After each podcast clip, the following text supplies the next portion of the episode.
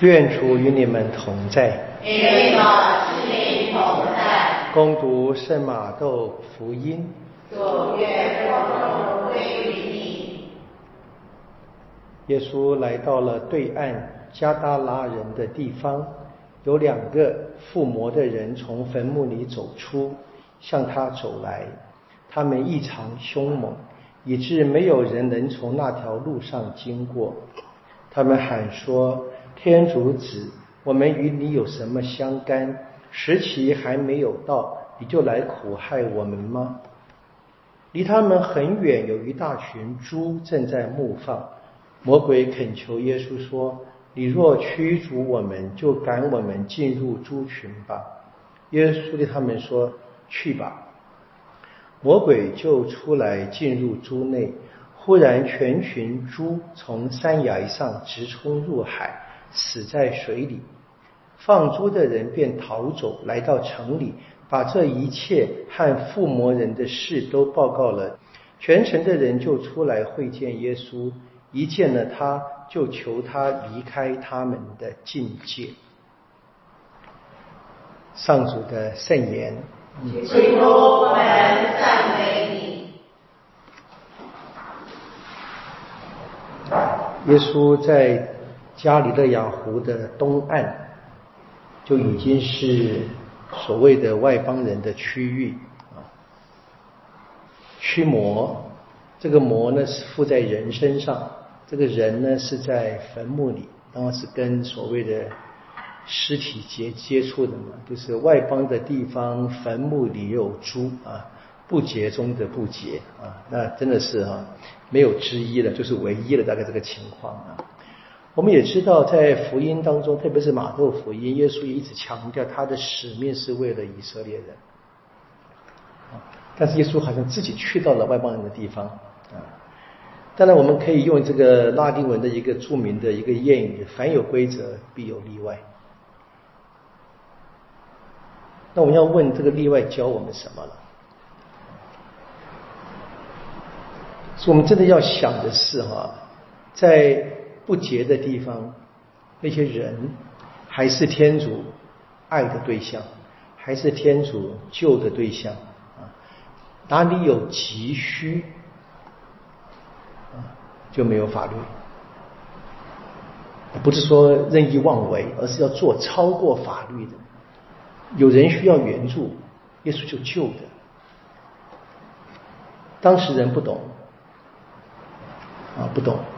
耶稣驱逐魔鬼，耶稣呢，好像魔鬼般的被当地人驱逐走，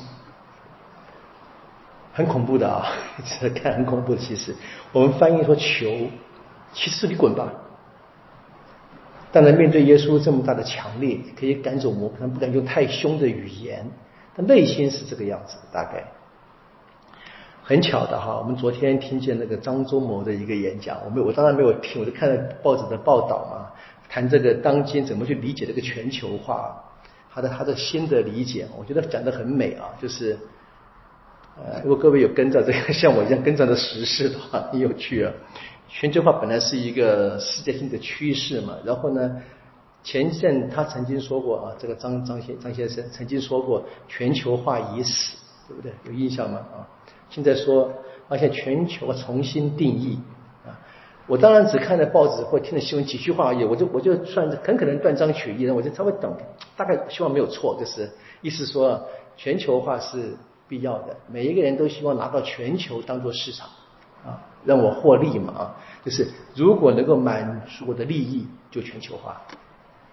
所以不论是美国，不论是中国大陆，都是讲的嘛，这个决定符合我们国家利益。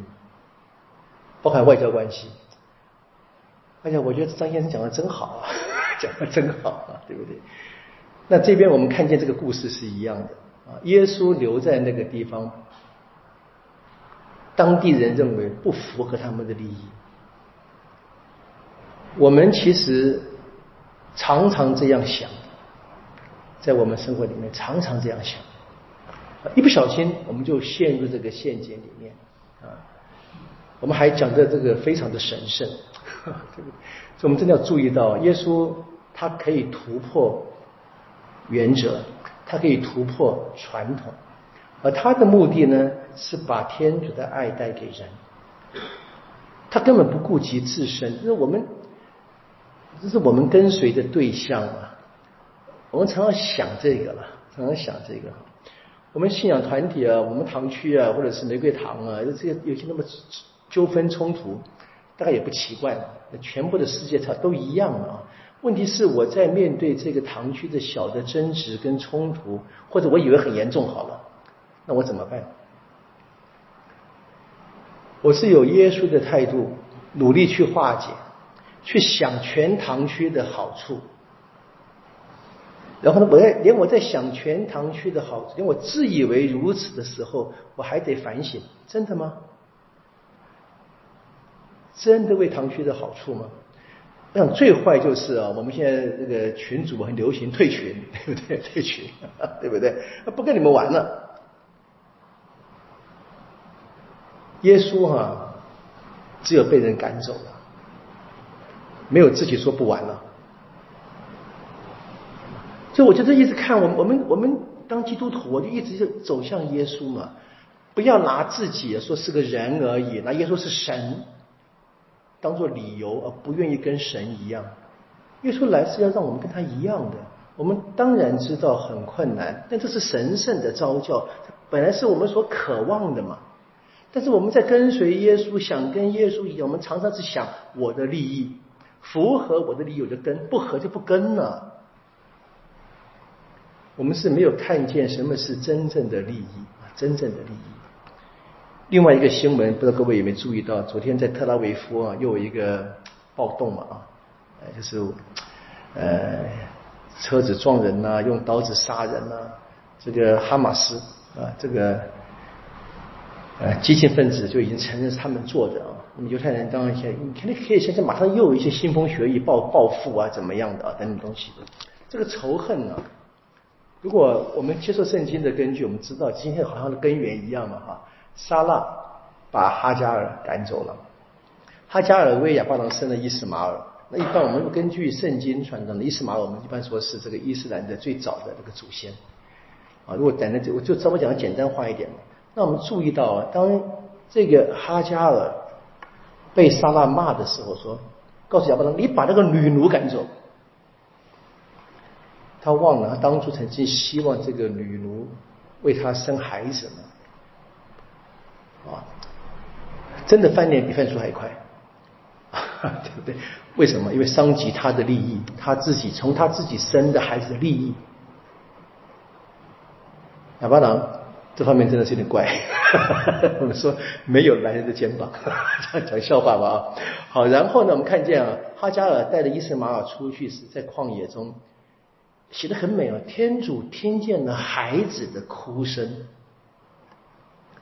那我们的孩子可以是个很很美的象征。任何一个弱者嘛，向天主呼喊的时候，他还不会讲话，他已经被天主听见，就是这个祈祷，那个哀嚎啊。然后呢？天主告诉哈加尔了吗？说你的孩子、子孙，我也要爱，也要祝福的。我常常想，如果犹太人好好读圣经了，你看嘛，天主连那个人也爱的嘛。天主爱伊莎格，天主爱伊斯玛尔。不知道为什么，就是大家可以把一些圣经经文，就是自然就忽略掉啊，就不读了啊。这是我们今天啊要重新去思考的，读圣经呢。昨天还有人问我说啊：“是不是可以跳掉一些东西？” 我说：“至少教会的信仰告诉我们，整本圣经是天主的启示，整本圣经是天主圣言。我们刚在接近它有一些困难，因为它也包含了时代的因素，当时一些人的具体的生活情境的写作背景。那我们如果随便跳跳，我们更不可能看懂的。我们不可能只解那些我们以为懂的地方。”很麻烦的，连读圣经是个态度。就我们基督徒一直要去反省的，我们现在所表达的，我们渴望追求那个神。